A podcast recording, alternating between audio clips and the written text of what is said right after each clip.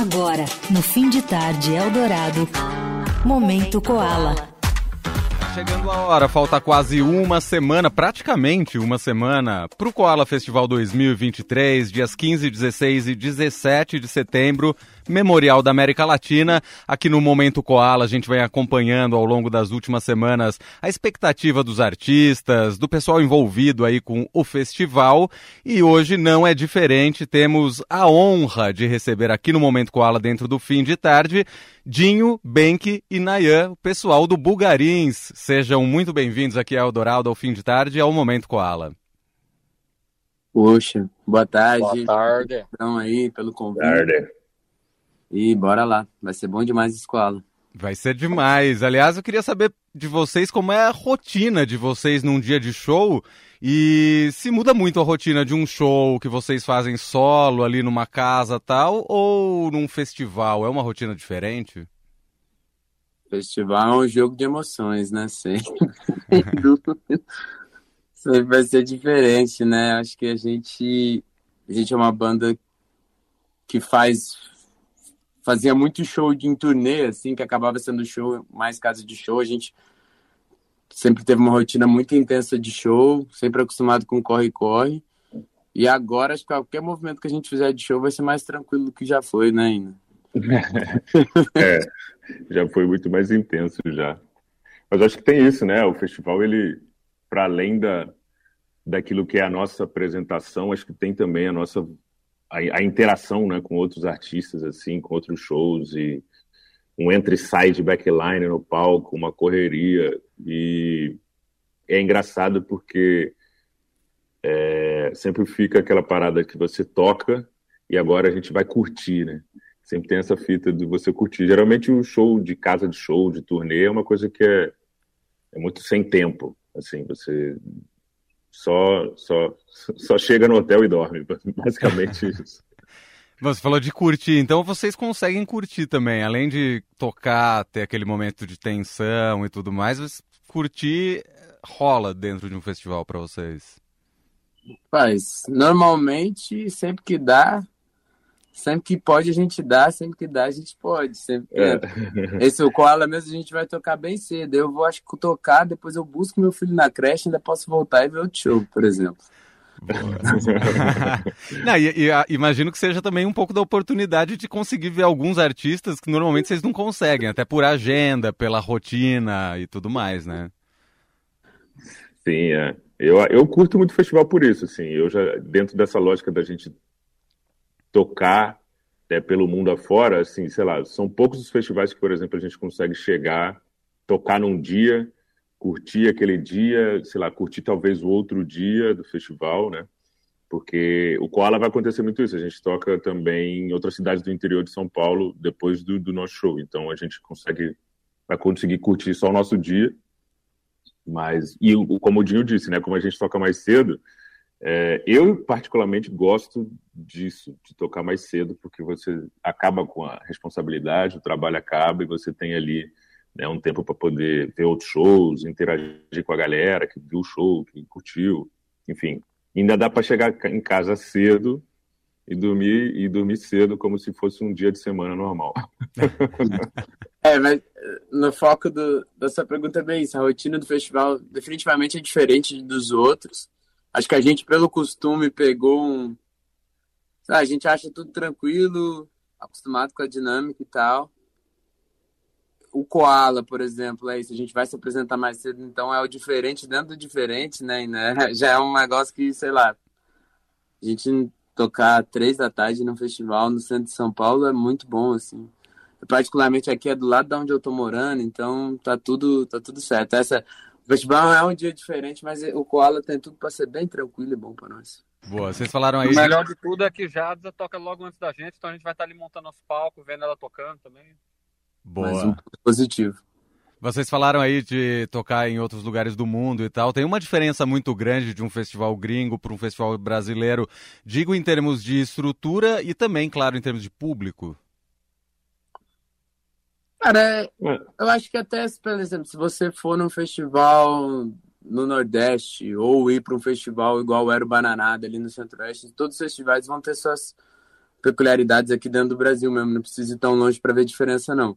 Eu acho que a gente é uma banda que já fez, sei lá, desde Coachella ao Festival de Artes da Faculdade, blá blá blá, de Chicago, não sei o quê. Então a gente já fez vários níveis de festival e é isso. O negócio da estrutura é muito sobre o, o tamanho do festival, mas sei lá, por exemplo, a gente fez o festival dos meninos, o Timba, em Londrina, que tava com uma estrutura muito boa, line-up super legal. Então acho que todo festival vai ser diferente mesmo, principalmente nessa coisa de do que você falou na outra pergunta, né? O festival é um encontro, né? É muito uma coisa de encontro de artistas, é uma situação diferente. Eu acho que cada festival promove um tipo de encontro, né? Tipo assim, é, é, é muito diferente você comparar um lineup, sei lá, do Koala com um com um Lollapalooza ou com o Detal que está acontecendo agora. Acho que cada festival ele está com o propósito de promover um certo tipo de encontro, tanto de público quanto de artistas, assim. Uhum. É. Mas é, vejo diferença, mas eu acho que é menos essa coisa de festival gringo e festival nacional. Acho que é muito sobre sobre a evolução dessa linguagem que é festival mesmo, porque por mais que a galera fale que tá muito parecido, querendo ou não, cada um vai criando mais sua cara conforme os anos vão passando, assim, sabe? E cada um vai, apesar de deles terem semelhanças, eles vão mostrando, ah, não, esse aqui é mais assim mesmo, esse aqui é mais assado. É. É, e o Koala, ele chega até mesmo numa lacuna que é muito parecido com esses eventos que o Jim falou, esses eventos de formação de público que rolam nos outros estados no Brasil, não tinha um festival mesmo assim que representava isso em São Paulo, por exemplo, né? E no Rio, poderia dizer que tipo, o Rock da Malta seria isso, mas tipo assim, logo já estava muito também para esse viés das marcas, né? Esse viés bem dos dois finais de semana, uma coisa bem Coachella, bem gringa, né? Tipo mainstream, do que necessariamente a parada dos festivais independentes. Então, quando o Dio cita aí o Bananada, é, aqui no Nordeste também, né? Coquetel Molotov, Mada, o... mesmo. Eu acho que todos esses festivais que estão rolando aí há 20 anos uh, e tal, criaram também esse ecossistema tanto de artistas como também de liberdade de curadoria para um festival como o Koala aí também chegar e suprir uma lacuna assim que realmente eu não lembro de ter tocado num festival assim com, em São Paulo que tivesse essa cara mesmo assim de grande festival nacional é, misturando os alternativos com a galera às vezes mais mainstream é, com a proposta de show diferente também, né? Ou é Lola Palusa ou é aquela coisa para 100 mil pessoas ou são eventos, às vezes, que são tipo no áudio da vida, né? Uns festivais mais de nicho mesmo, para duas mil, três mil pessoas. Então, também tô curioso para ver como é que é esse, essa proposta né, de festival independente, entre aspas, em São Paulo. Uhum. Bom, estou conversando aqui com o pessoal do Bugarins. Vocês citaram algumas vezes aí o Bananada, que acontecia lá em Goiânia. Era um festival muito, muito legal. Adorava ir para o Bananada. Ali também era um pouco de um encontro, né? De Brasil todo, no caso, indo até Goiânia para curtir um festival de música legal. Vocês se encontraram lá em Goiânia. Bugarins começou em Goiânia. Queria saber um pouquinho desse começo de vocês ali. Então, a gente é essa banda que é muito cria dessa cena independente de Goiânia, que é muito que é muito feita em volta dos festivais, assim, daquele momento ali de retorno de fomento à cultura, festivais conseguindo ter acesso a, a, a algum jeito de se viabilizar e trazer atrações e conseguir trazer mais público e tal. Aí o Ina também viveu isso em Cuiabá antes com o Macaco Bong e depois a gente meio, os dois caminhos ainda se encontram e bota, sei lá, várias pessoas que foram formadas dentro dessa coisa assim de isso, cena de cidades fora do, do, das capitais que criaram essa coisa paralela mesmo, assim, esse bagulho bem alternativo ao, ao, ao que tá rolando, mas que com o tempo foi crescendo e cada vez mais fazendo parte do tudo, assim, acho que o Bugarins é muito uma banda que que veio dessa desse amadurecimento dessa cena alternativa e de repente a gente surge ali em Goiânia, onde já tinha, tinha o MQN lá de trás, tinha o Black Drum Sharks que fez um, uma parada antes, dando meio que toda uma, um, uma raiz assim para a banda conseguir sei lá, tem um tem onde percorrer assim, a gente começando a ter banda aí o Benquina, eu já tinha uma outra banda aí na festivais, assim, a gente conseguia visualizar, ah, não, tem gente fazendo um caminho aí no dentro dessa coisa que é música assim. O Bugarins vem muito disso. Eu bem que era uns amigos de ensino médio, começamos a gravar umas músicas juntos, fizemos o disco Plantas que Curam todo na casa do que ali se gravando e aprendendo. Tá fazendo 10 anos o disco aí esse ano. A história da banda é, é longa, foi só indo. E, e eu acho que, sei lá, é bom, é muito. A gente tem uma conexão muito doida com show em festival, assim, muito por isso, por causa que Goiânia tinha o Goiânia Nós, o Bananada, o Vaca Amarela, esse tanto de festivais que meio que era um ambiente para se tocar, era o que você queria fazer, era onde você queria estar, assim. É. E é muito doido, você estava falando aí, eu estava lembrando aqui, e meio que também linkando com a última pergunta, a pergunta anterior, que é muito.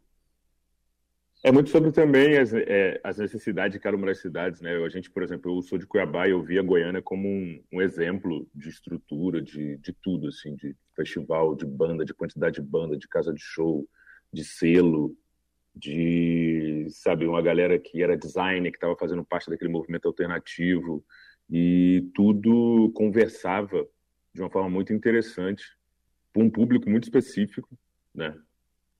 E que, de certa maneira, esse festival, para continuar existindo e as pessoas continuarem sobrevivendo daquilo, ele tinha que conseguir aumentar né, de tamanho e de tudo. Mas quando você faz esse passo, é muito complicado, principalmente em umas cidades como cidades pequenas, né? Onde, cara, é, você não dá conta. Você não dá conta porque é muito difícil fazer a, a, a capacidade de, de, de, crescimento do local ainda é muito pequena. Então, tipo assim, não adianta nada você fazer um grande festival levando um artista internacional gigante como headline num ano, sendo que você não vai conseguir criar um headline local para manter esse crescimento local, saca?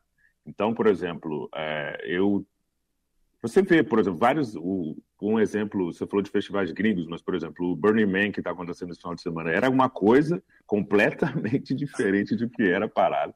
Era uma parada que era contra o consumo, contra não sei o quê, contra não sei o quê. O trem virou um escândalo, é uma zoeira.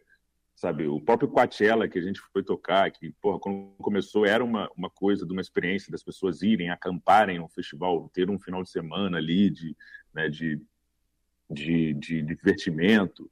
Uh, o, agora, trazendo para nossa realidade, o próprio Psicodália, por exemplo, é, era uma luta da galera conseguir fazer o festival daquele tamanho, porque eles não queriam abrir para isso, para crescer, para meter marca, para não sei o quê, porque quando você cresce, você, é, sei lá, o crescimento ele é o fim, no, numa perspectiva, sabe, de certa maneira.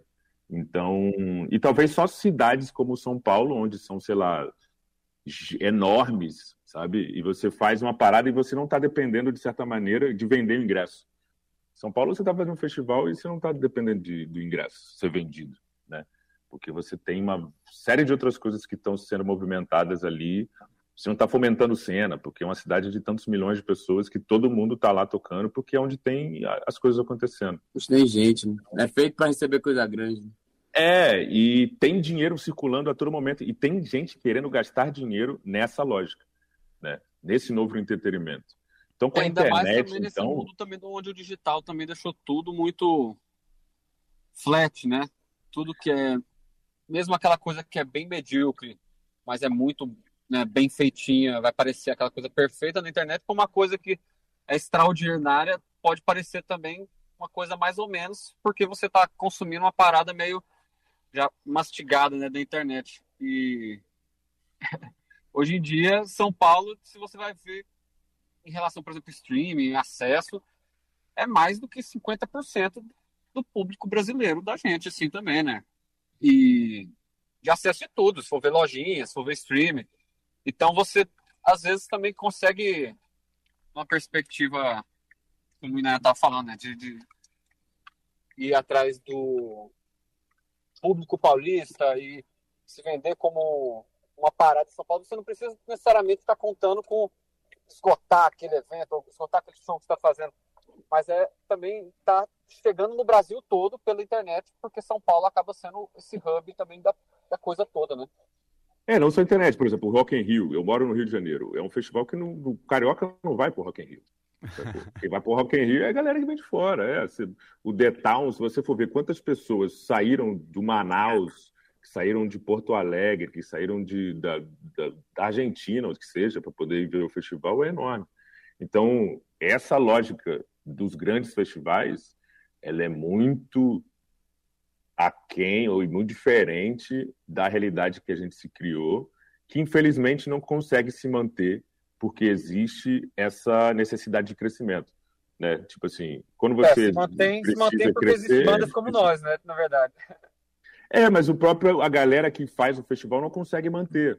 Né? Os festivais de Goiânia acabaram. Os festivais de Cuiabá acabaram. Porque existe a necessidade de crescimento para sobrevivência.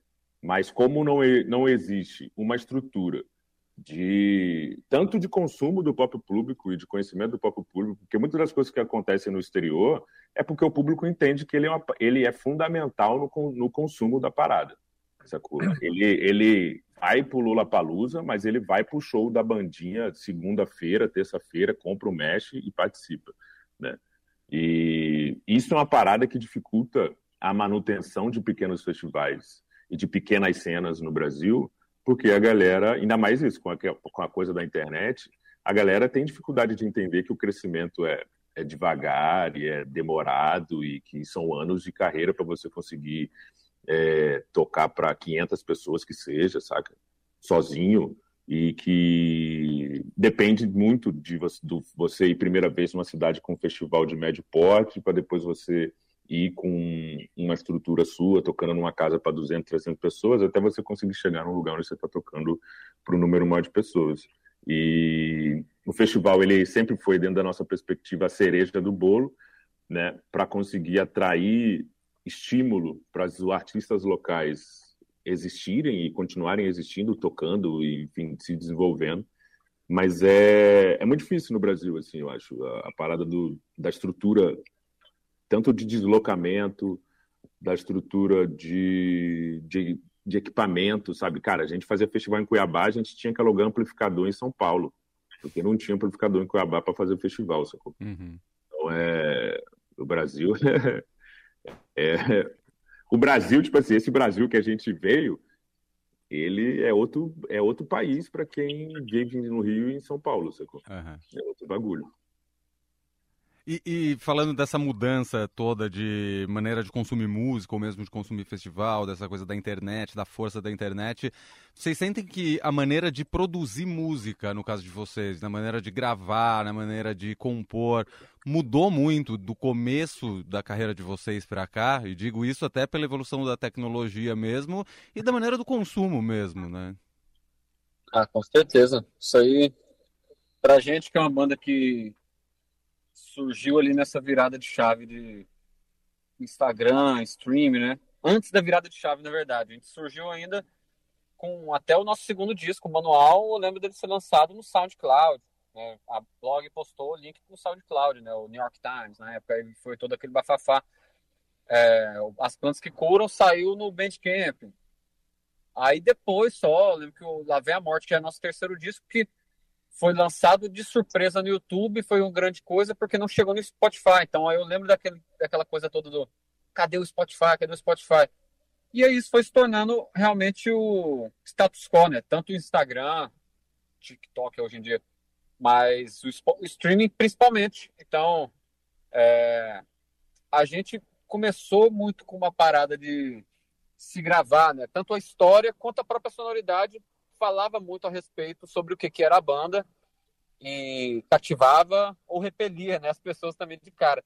Então, é, pós Spotify, você começa a ver uma pasteurização também das coisas num lugar onde que é o algoritmo né, que, que decide o que está indo para frente ou não, né? Tem essa história toda. Um algoritmo que, dependendo das suas respostas, quando você está upando a coisa, você vai parar em playlists ou não. E para quem está mais enfurnado nessa coisa de produção de áudio, existe até teorias, não só teorias, mas pô, comprovações de que certos tipos de mixagem vão ser mais bem recebidas pelo algoritmo. E aí você vai estar tá em mais playlists, ou isso ou aquilo, né? Então, a gente acho que viu um clímax, né? A gente, na verdade, se tornou, é, conseguiu uma carreira na música ao se tornar a última sensação da era das gravadoras indie mesmo, né? E para essa virada do que seria as sensações agora de playlist, né? As sensações virais, a, sensa a sensação dessas músicas fora do contexto de disco de fato. E a gente discute isso muito, né? São várias, é, vários dilemas, várias estratégias, vários pensamentos de o que fazer, né, para levar a coisa adiante. Mas é meio que uma benção também, eu acho, a gente ter vindo nesse lugar, ter construído a nossa carreira também muito pela circulação, pelos shows, pela galera poder ser impactada pelo show e diretamente já pensar, caralho, é muito diferente do disco. E aí tem quem prefere o disco, tem quem prefere o show, e tem quem prefere as duas coisas juntas e, e fala, não, a banda é massa no disco e também no, estu, e no show, né? Então, é, a gente vem de um lugar que é, acho que é um pouco menos efêmero, né? Era muito sobre o texto do blog, era muito sobre a resenha, muito sobre assessoria de imprensa ainda. Coisas que, que são muito a ver com a, a parada do, do mainstream, da gravadora, só que a lógica, como eu falei, era meio que esse ápice da, da, da, da lógica gravadoras indie, gravadoras independentes. E agora a lógica de playlist, de algoritmo, para mim remete muito ao que era o conglomerado de gravadoras gigantes mesmo, né? Você acha que está curtindo uma parada orgânica, mas que na verdade é uma parada que foi feita para parecer orgânica, porque é assim que o algoritmo vai receber melhor na rede social tal. É o videozinho falando para tela que é a coisa, ou então é você mostrando o seu corpo, igual era também no domingo, na banheira do Gugu também, entendeu? Então, tipo, a gente tá de novo no esquema onde que quem tem o dinheiro tá falando para mais pessoas, mas uh, o rock raiz vive aí com Bulgarins. Você pode ver até que a gente conquistou um lugar no line-up do Koala Festival, o festival do momento. Demais. E aí, a gente, infelizmente, nosso tempo está acabando, nosso tempo aqui é curto, mas queria saber se vocês têm produzido coisa nova, se vem coisa, disco novo por aí, alguma coisa nesse sentido. Vem, vem. Tá chegando. Já no meu zap, no meu zap pipocou ontem umas três músicas novas. Oh. Cara, a gente deve estar tá lançando coisa nova em breve, mas o Bugarins é uma banda que todo show pode ter música nova. Esse do Koala tá parecendo que nós deve tocar várias novas lá, né, meus amigos? Aquelas inéditas. Pô, aí sim, e aí é o grande convite para chegar cedo na sexta-feira, dia 15. Koala Festival tem Bugarins. Na sexta-feira, no dia 15, também tem Jadsa, Febre 90, FBC, Puterrier, Pericles, Fafá de Belém com Johnny Hooker e Olodum Baiana, né? O encontro do Olodum com Baiana Assistem. Gente, quero agradecer Caramba. demais vocês pelo espaço, pelo tempo. Vocês, por, por, acaso, conversaram com o Péricles aí, fala pra ele que chegar mais cedo, que, que, a gente tá esperando ele lá. E tenho certeza que ele adoraria esse show. Ele é muito fã de todo tipo de música. Ele Eu é já quero demais. deixar também aqui o convite para vocês virem até aqui os estúdios da Eldorado, assim que tiver novidade, e aí a gente bate um papo com mais calma e um papo mais longo. Opa! Chamar que nós vai. Obrigado, até a próxima.